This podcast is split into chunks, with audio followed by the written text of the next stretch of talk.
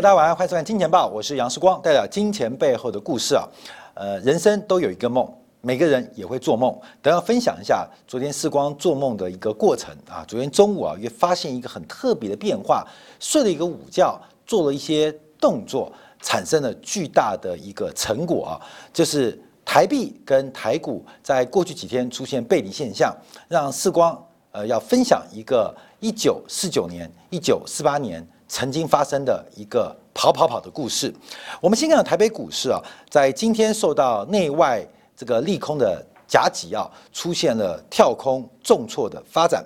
任何的指标派啊，技术分析的指标派啊，呃，应该理论上应该都是空单满仓吧。关键，所以我说我会讲这个很多指标啊，他们是依照线性逻辑来做发展，不管是 RSI、KD、MACD 等等的指标，布林通道，他们都是一个线性规划的假设，透过线性关系做出了很多数学上的工具，具有强大的解释能力，但应该没有预测能力，因为在今天以前，应该所有的指标都是会出现强空讯号吗？就是你应该在今天为止是空单爆仓啊，基本上有吗？啊，有吗？没有的话，我跟大家报告，不是技术指标指标派啊，技术门技术分析有很多门派啊。这个指标派，我看到很多啊，呃，刚进入市场的小散们啊，每天抱着那边反复研读啊，你不要浪费时间。这些指标啊，真的很重要，它具有一些解释功能，可是你要有预测能力，这些指标。一点用都没有，我跟你讲哦，这个你像这个指标背离嘛，那背离已经两百次了，那哪一次是真的？关淼？这个很惨啊，所以呃，我们今天就要从其他的宏观分析啊，让大家来了解台北股市今天早上，呃，第一个是受到七点前后，那世光住在信义区啊，这早上就好大的飞机声，我就奇怪，台北唯一的机场松山机场明明是七点之后才能起降，怎么七点不到？感觉就巨大的飞机声，这个呼啸而过，啊，不明就里，原来是这个演习、演习再演习啊！这个 F 十六的冲场，使得今天台北，尤其是东区的很多的居民啊，都感受到飞机的大声哈，飞机的大声，等着看哈，呃，爱国者的大声，说不定台北市的东区的同胞也可以见识得到。我们讲这个内外夹击啊，讲到这样就是战争风险，所以今天我们先要从这个呃一种巨灾逻辑来跟大家做报告。这个巨灾啊，巨大的巨灾祸的灾，巨灾在保险的管理当中是一个很特别的一个呃险种，所以我们等一下要讲巨灾的风险它怎么发生。其实，在台湾呢，有很多的巨灾风险可以来进行购买。那这个巨灾啊，是个体性的或是？总体性的是个人的还是宏观的又有不同，像这种火灾啊，这个地震啊，这就属于巨灾的风向变化。像地震险，它就是一个巨灾风险。可是我们身边呢有很多巨灾的风险，譬如彗星撞地球啊，彗星撞地球，像彗星撞地球这种风险是不能依靠保险的工具来进行避险的。为什么？我们先讲到灰犀牛啊，这个过去啊这几年有一种黑天鹅风险之后，就变成灰犀牛风险。黑天鹅风险指的是它事实存在但不被发现，叫做黑天鹅风险。那另外一种风险，它是事实存在，而且你抬头可见，就叫灰犀牛风险。因为灰犀牛啊，它在非洲草原生活，它体型很笨重，反应很迟缓，它停留在那边。基本上你会觉得完全不在意，可是，一旦它开始发动攻击、狂奔而来，事实上，面对上吨的体重，加上一定的速度，它的撞击力跟破坏力可能比黑天鹅的杀伤力更大。这就是我们身边的叫做灰犀牛风险。所以有人讲黑天鹅，事实存在。但我们并没有发现叫做黑天鹅啊，这个故事就久啦。这个澳洲有黑天鹅，可欧洲以前都只有白天鹅。说欧洲人说这种事情发生的可能就跟看到黑天鹅一样啊，就是不可能。直到航海大发现，发现呃黑澳洲满地都是黑天鹅，就发现原来并不是不可能，所以是事实存在，但我们没有发现。呃，没有发现原因可能是知识水平，还是这个经验。累积不足，所以叫非风险叫做黑天鹅风险。灰犀牛是事实存在，而且抬头可见，但你故意忽略，我们叫做灰犀牛风险。好，我们要从保险逻辑做观察，那到从统计的分贝来进行说明啊。我们常常啊在进行统计的过程当中，会做一个很重要的假设，就是所有的事件、所有样本，它都可能是一个常态分布的状况，形成一个类似中型、一个大中中型分布的过程。那首尾两端的样本跟事件出现的几率非常非常的小，所以这种常态分布常常用在。很多的社会科学的研究当中，包括我们关心的美国选举剩下四十天，这个民意调查，它就是常态分布的假设。如何把我们的样本统计跟样本的采样落在常态分布之中？那这是一个工具性思维，这是一个科学性的方法。但我们常常都认为这是常态分布，也就是在两。端的风险非常非常的低，两端的风险非常非常低。譬如地震，譬如战争，譬如彗星撞地球，这种事件对我们的生活日常当中，它有可能发生。可是，在整个几率分布的过程当中，它非常非常的极端，极端就是分布在两边哦，可能是在两个标准差、四个标准差，甚至六个标准差之外。所以，像这个之前呢，这个管理大师就是奇异电器这个 GE 的负责人威尔许，他用六个标准差来管理生产线，来管理品质，来管理服务的效能。原因就是因为要把所有的这个不确定极端因素排除在外，所以他做一个叫六个标准差。这个曾经啊，在十年前是管理的一个畅销的。呃，书籍也是畅销的思维，但是时光有另外的批判。但我们观察啊，它的逻辑就是一个常态分布的过程。但事实上常常会有意外，也就是这种常态分布的一个曲状，跟它的形态跟我们想象的不一样。蓝色的是我们以为的常态分布，就是大规模的宏观事件应该都是按照蓝色的一个分布来进行观察。所以两端的风险我们可以忽视不虑不计，但事实上这种风险有可能变成橘色的分布，就是这个中型分布的顶点基本上非常非常的扁平，形成了尾端变成不管是长尾效应还是肥尾效应都可能出现。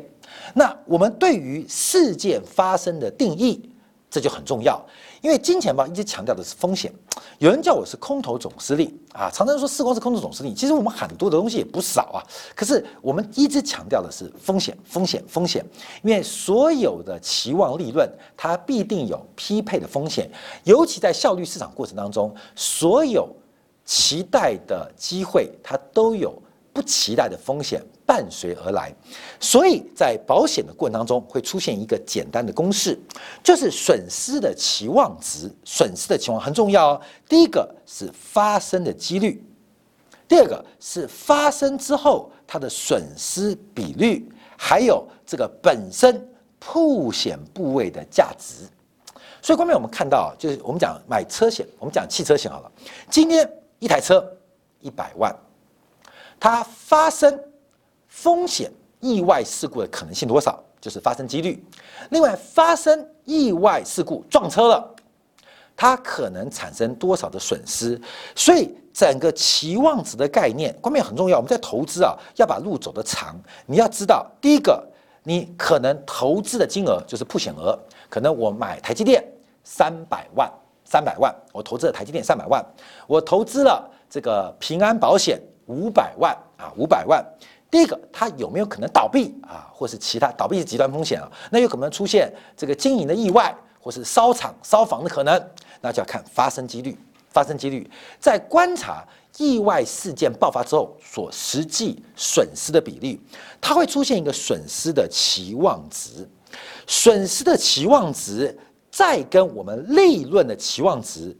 做观察，同样是三百万的投资。它可能产生的报酬，三年之内可能有五十 percent 的报酬，预估可以赚到一百五十万。三百万五十 percent 的报酬率会赚到一百五十万，再乘以发生几率，三年之内台积电涨五十 percent 的几率有多少啊？这个算出来只要百分之十，所以就是三百万乘以五十 percent 再乘以十 percent，也就是利润的期望值可能是十五万。作为一个理性的投资人，你必须观察，你要把利润的期望值跟损失的期望值做初步的估算。其实，观众友，这不用复杂的工具，你每次做投资，你都要计算。你今天做一个多方投资或空方投资，你要算出来你的铺险金额是多少。第一个，它可能发生利润的空间多大。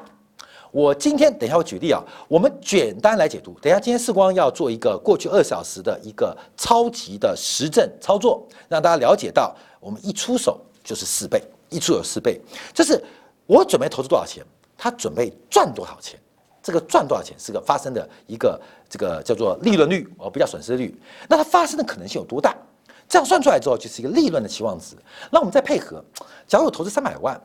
台积电不涨的可能性，或是台积电投资过程当中出现风险可能性，包括半导体周期，包括中美贸易摩擦，对于台积电产生股价下跌的损失可能性跟损失比例多少，而这个发生几率配合上来，理性的投资人一定会把利润的期望值大过损失的期望值。我们通常啊，很多的这个节目啊，或是评论啊，都会只看到利润的期望值。但没有注意到损失的期望值，中间不管是利润率或损失率，甚至发生几率都没有做出很常规的一个这个分析。这简单，其实这很简单了。你每次做做看，你每次做投资啊，后面花不了你三十秒时间，你就把投资金额写下去，标的、大类资产都可以。那你认为它的机会有多少？亏损会多少？哎，写下来，发生几率再做判断。那一比较损失期望值跟利润期望值就会出现，理性投资人都应该做这个动作。其实我们在做很多社会行为当中也会做这个动作，包括了哎这个追求男女啊，也会有利润期望值跟损失期望值。在我们做内部成本、内部利益跟外部利益、外部成本在做衡量的时候，也会观察这个期望值概念。所以它是一个人类理性行为的过程。可事实上，我们人类，只要都理性，就没有意义了。所以大部分都是感性，忽略了利润期望值的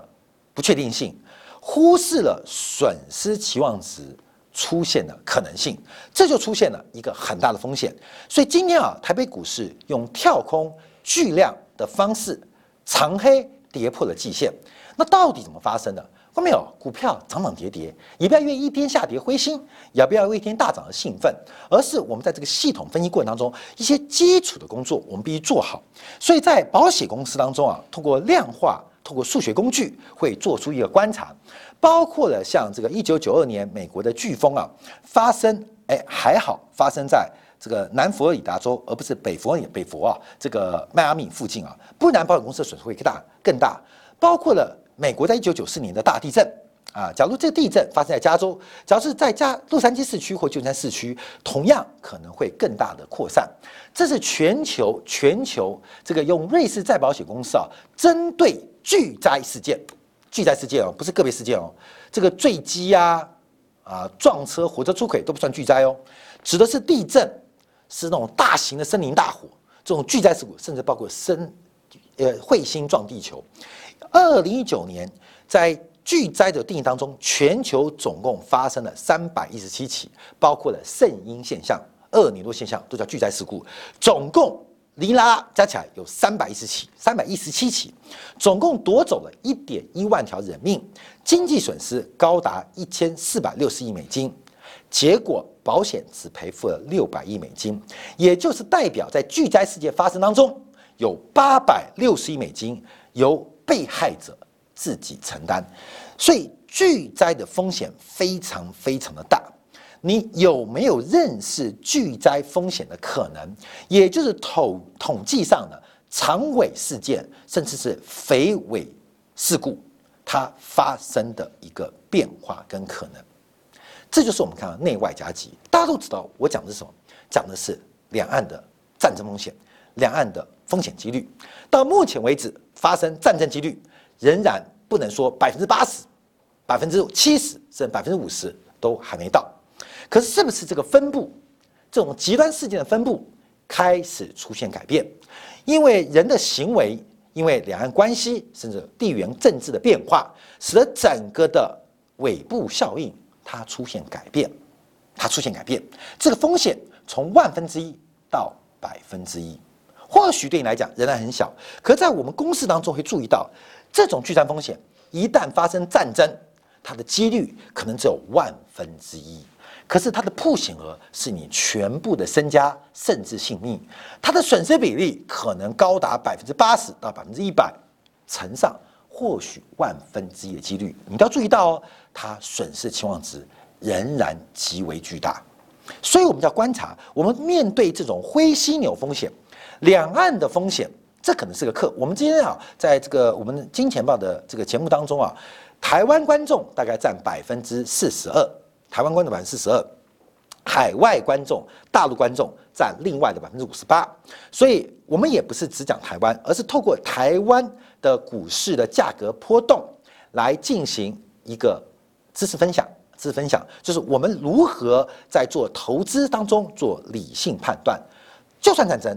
或许不战争，这个巨灾风险或是肥尾或长尾事件，永远要在我们。观众朋友的心中来进行一个投资判断、投资发生前的准备工作、准备工作，所以损失期望值跟利润期望值要同步估算、同步估算。好，我们看到昨天时光做一个梦啊，做个梦，中午做个梦，我在一点四十二分做了一个投资行为，让今天出现了非常大的一个这个成果。什么原因啊？就是从这张图做观察，用台北股市加权指数的月线跟新台币对美元汇率的月线来进行一个比较，当然从价格观察，它是一个高度的正相关。可是这是美元对台币，所以从画面当中它是高度的负相关，也就是台币最强的时候，股市最高。台币最弱的时候，股市最低；台币最强的时候，股市最高；台币最弱的时候，股市最低。你看这一段，这一段一样对称，都对称，都对称，都对称了。基本上会有对称效应，对称效应，所以会有对称效应，后面会有对称效应啊。那最近啊，过去一个礼拜，过去一个礼拜，随着两岸的军事行为越来越高涨的时候，竟然出现台股下跌、台币走升的。背离现象，台币走升，可是台股走跌的背离现象，这个事件到底是一个事件，还是一个转折，还是一个趋势？让我昨天想都想不通，所以就睡了个午觉，结果做了一个梦，做了什么梦？观众朋友，中秋节我收到了蔡英文的月饼啊，我做了一个梦。中秋节，我收到了蔡英文的月饼。相信啊，现在很多很多民进党的这个高层啊，或金主，应该已经开始收到这些所谓总统府寄来的中秋节的一些相关的，不管是卡片还是礼品。我做了一个梦，我收到了蔡英文的中秋月饼。大家都知道，中秋月饼有个传说啊，是朱元璋要起义推翻蒙古人的时候。用寄送月饼，呃，来夹杂夹杂纸条作为起义的暗号，所以我在梦中就把这个月饼给打开，发现了蔡英文寄给我的一个字条。啊，这个字条就是我特别要提醒大家注意的，这是我做梦啊，我做梦了，双十，台湾中华民国双十国庆，蔡英文的演讲稿，他好像寄给我了，夹在。中秋节的月饼里面啊，我也看到内容了，所以我就梦醒了，做了一个很重要的决策。这个决策，我们在今天节目的最后让大家来看对账单，来看对账单。所以弗洛伊德很重要，因为我中午做了一个梦，昨天中午做一个梦，在一点四十二分，在台湾衍生性商品要关门之前，赶快啊，赶快用我梦中的字条。也就是蔡英文双十演讲的演讲稿内容，做出了一个重要决策，结果他开了一朵花，长得变了一棵树，要跟大家分享。好，在讲这个我做梦跟双十演讲稿寄给世光，让世光不小心看到的过程当中，我要先讲个故事，讲个故事。这个故事就是一九四八年到一九四九年的发展。一九四八年的第三季到第四季，这个决定国民党跟共产党未来的三大战役即将打响。当然，辽沈战役、东北战役先开打，随后的是所谓的徐蚌会战，又叫做淮海战役，接着是平津战役。在短短的九十天、一百天之内，这三场战役的快速发展，决定了国民党在中国历史上的一个定位跟未来。在一九四八年的八月十九号，八月十九号，我们昨天节目提到了，国民政府试图进行货币的改革，这是最后一次国民政府蒋介石在大陆地区最后一次做的货币改革。它的动机跟之前的货币改革比较不一样。昨天我们节目有提到，这国民政府一直试图啊，把双元双轨制的中华民国的货币，在一九四九年之前啊，做过多次试图的改革。这个货币改革从一九二零年之后，也就是中原大战开始之前，蒋介石政府就一直试图进行中国的货币改革，也就是对外经营本位，对内法币制。这种双轨货币要进行，呃单轨化，而一直要改革，最后一次的努力基本上已经没有什么雄心壮志的，也不是中华民国未来的财政、货币跟经济发展、国民的这个福利的。最后一次变化可能跟国民政府即将失去政权有关，所以我们要透过在南京的蒋介石，在华盛顿的宋美龄。这半年一连串的沟通，看到国民政府最后是做出什么样的决策？在一九四八年的八月十九号，国民政府宣布禁止私人持有黄金、白银、外汇，限时在十一天之内跟相关单位兑换成金圆券，违者将要没收，违者将要没收。十一月份，在整个淮海战役、徐蚌会战爆发之后，宋美龄达到。美国在美国跟杜鲁门没有达成任何协议，却跟华尔街了解到他们的态度。这场蒋介石史上最大的一个资金转移、割韭菜的行动，从九月份展开。九月份展开，所以观众朋友，我们看到这个蒋介石的跑跑跑，蒋介石的跑跑跑，跟过去几天、过去一周。台币跟台股非常微妙的关系，我们来做个研究。在一九四八年的八月十九号，国民党政府啊召开中央政治会议啊，蒋介石宣布财政紧急命令，全国广播禁止私人持有黄金白银外汇，而且要换换为金元券，凡这个违法者将直接没收，还有一些刑事的追求。大部分的城市中产阶级只好遵从服从命令，把积蓄的金币、呃金银还有外币。兑换成国民政府发行的金元券，到十月十六号，中央银行总裁于鸿钧向蒋介石报告，总共换了一百六十六两的六万两的黄金，还有包括了白银、银锭，包括了美钞、港元等等等等，这是一个史上最大的割韭菜活动。其实我们知道，到十一月中的时候，淮海战役已经接近结束，平津战役接近尾声。国民党的命运其实已经被历史做决定了，可是蒋介石也好，包括当时在南京的《中央日报》也好，仍然爆出捷报，仍然爆出佳音。虽然三大打输了，可是我们在哪边找哪边，在哪边又传出捷报，正在不断的放出利多来糊弄全国韭菜。全国韭菜，这故事我们观察，这蒋宋美龄，宋美龄。扮演一个非常重要的地位。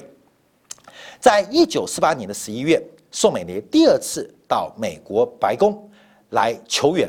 见到了当时的美国总统杜鲁门，但杜鲁门只是礼貌式的接见了宋美龄，没有达成任何新一波的对华跟对国民政府的援助。可是宋美龄在这个过程当中，意外了解了美国各大银行对国民政府的最新态度。最新态度啊，关键这个很重要。这故事我们可以聊很多啊，像包括我们看到 AIG 啊，台湾叫南山人寿啊，这个美国 AIG 次贷风暴最大的洞就 AIG 创出来的。其实 AIG 以前不在美国 AIG 是美国的银行团，为了处理中国的生意，呃，摩根也好啊，这些洛克菲勒家族也好，针对中国的金融跟交换业务，成立了 AIG 集团。AIG 台湾叫南山人寿，美国是 AIA 啊，这个 AIG 的子公司。那后来这个美搬回去了，所以 AIG 当时是华尔街控制国民政府有关于贵金属流动。还有法币发行最重要的外资力量啊，这 AIG 很重要。为什么 AIG 最后这个故事要扯到好快转到九年代？因为 AIG 啊长期替中国政府游说，所以在中国加入世界贸易组织之前，有一个保险公司叫做 AIA，AIA 已经进入了中国的华南市场。在九零年代，广东、福建、广西到处都可以看到 AIA 的业务人员。为什么？因为 AIG 跟中国的百年关系，让 AIG 在一九八九年之后不断的在美国替中国做游说，所以在两千年中国加入世贸组织的时候出现问题，因为中国是开发中国家，所以金融的开放这个速度可以比较慢。可是当时欧洲的这个金融集团欧洲商会就质疑，你说金融业不能开放，我们接受，可是为什么？美国的 AIG 集团的子公司 AIA 已经在中国的华南遍布开展生意啊，这是当时啊中国要加入 WTO 世界贸易组织最大的一道坎，就是金融开放。金融开放不是进程问题，是中国已经给 AIG 一条绿色通道，早就透过 AIA 在华南地区，包括了上海。展开了人身跟产物保险的相关业务啊，这个观面讲的是大陆观众就理解了。那对于台湾观众可能比较陌生，像南山人寿这个要卖给营业良，基本上这后面都是政治啊，这后面都政治啊。这故事啊有就跟大家提啊。好，这故事我们在这边先刹住，我们要回来观察。事实上，宋美龄有非常多的关系，这个宋家、孔家，尤其是宋家跟美国的这些华尔街资本有非常紧密的关系，在见到了杜鲁门。也知道了中国的三大战役，美国的华尔街也知道国民党政府未来的可能性。宋美龄发现了真相，急电急电给她的老公，老公老公，Plan B 出来了，传达给蒋介石最重要消息是美国的资本跟美国人即将放弃国民党，所以当时蒋介石得到了宋美龄的。电报啊，赖哈微信啊之后啊，就开始紧急的安排整个全国能够控制的物资进行大规模的转移，大规模的转移。而这个转移事实上老百姓不知道的，由宋子文来负责海关调度，由当时的中央银行长云红军负责公文协调。啊，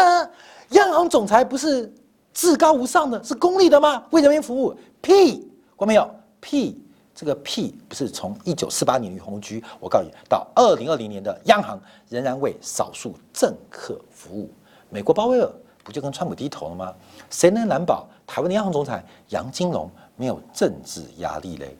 所以当时叫紧急转运各地的黄金，市场能够调动不多，就走南京，甚至只有上海。紧急的进行转运，甚至到后面的一九四九年四月，蒋介石再次收到宋美龄，不仅能够搬到搬走，甚至中华民国在海外的外汇存底、外汇都要进行紧急的调度。最有名的就是中国银行在曼谷、在泰国的分行。后面你可能大家不知道，这个大陆观众 ICBC 是指的中国工商银行。台湾以前 ICBC，因为工商银行跟台湾的这个工中国银行、中国国际商业银行其实是系出同源的，后来改名叫兆丰金控。以前的 ICBC 啊，所以当时啊，这个中国银行不管在太古、在纽约、在伦敦分行，紧急的更换代表人，这是一九四九年年初发的事情。为什么？因为宋美龄再度派来电报，老公来不及了，而所有的同胞还在水深火热的过程当中，最大的阻力什么阻力？就是政治主力嘛，蒋邦嘛，已经把中国人能够席卷的财富全部席卷干净。好，观众朋友，在一九四八年十月三十号，这个英国记者《智林星报》啊，他们当时啊住在和平饭店，还在上海啊外滩的和平饭店，就是和平饭店旁边就是一边是英国领事馆，一边就是中国银行，在五楼。他透过窗户看到，他说他的连夜发稿，他说我几乎不敢相信我所看到的。英国记者哦看到下面的银行充满了鼓励，就是班挑夫从他的帽子跟制服判断出湛蓝色的上衣跟宽松的短裤，我确信。他们的扁担两端装的是满满的金条，这是十月三十号外电《智林星报》英国记者发出的一个特稿，跟急电公开出来，就是中国的中国的蒋介石集团正在大规模的转移财富，转移财富。好，观众朋友，我们要讲到这边，就要讲到最后的结果。观众朋友，人类史上割韭菜。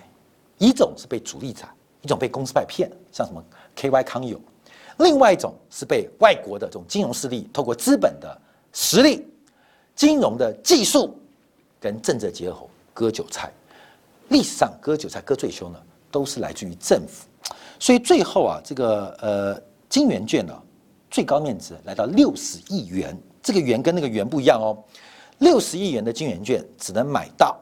一百颗米。六十亿的金圆券只能买到一百颗米，生产力的崩溃，国际关心的垮台，加上割韭菜行动的结束，遍地遍地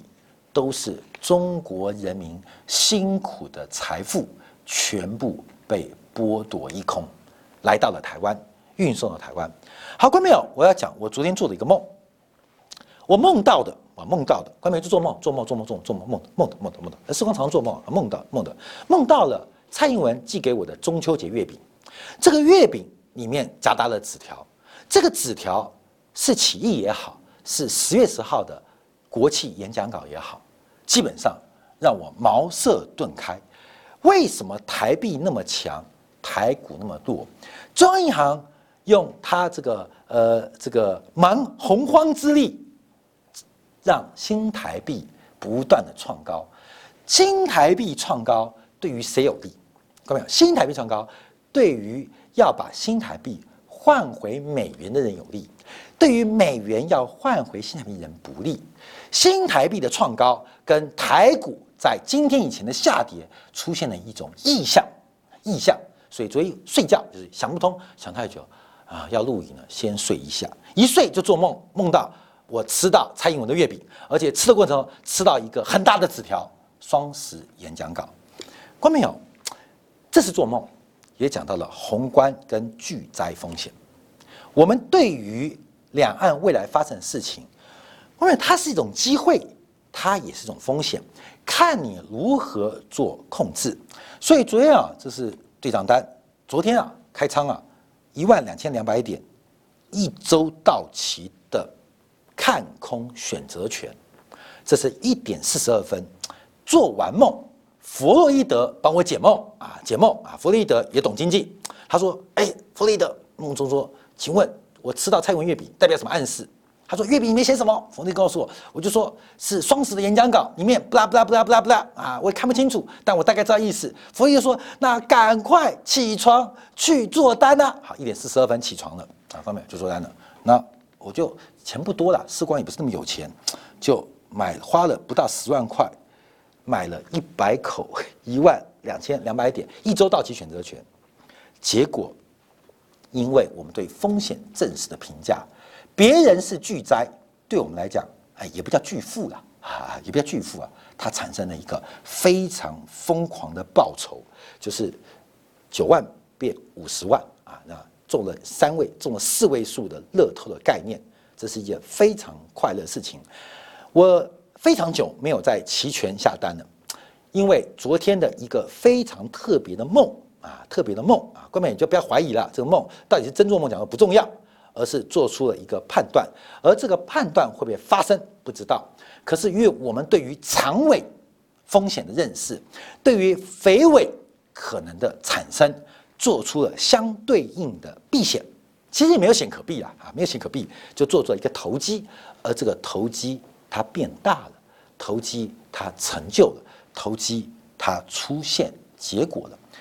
我们可以看到，从台币跟台股关系，我们试图摸索一个最会跑的蒋介石，他逼不得已，也是历史的必然。他可能是历史上一个很悲凉的人物，可是我们不为他纪念。我们也可能看到两岸之间可能发生的微乎其微的几率。可是，在我们刚刚讲的，在利润的期望值跟风险期望值，你用非常简单的一个估计当中，对于长尾跟肥尾有观察，配合一场很特别的讯号，会给很多的观众带来非常想象不到美好的事情，好事就这样发生了。我们这边分享跟大家观察的是，有些技术分析只依赖指标，它只有解释能力。他没有预测能力，宏观分析可能有预测能力，也可能有解释能力。可更重要的是，我们使用当中把风险看到最重要的角度，它可能带来的，它并并不仅仅是这个避凶，而带来是趋吉的发展。也祝福我台湾最爱的同胞，也祝福我们观众朋友，希望明天早上飞机不要再演习。因为真的很吵，感谢大家收看，明天早上八点钟，杨时光在《金钱报》，您再会。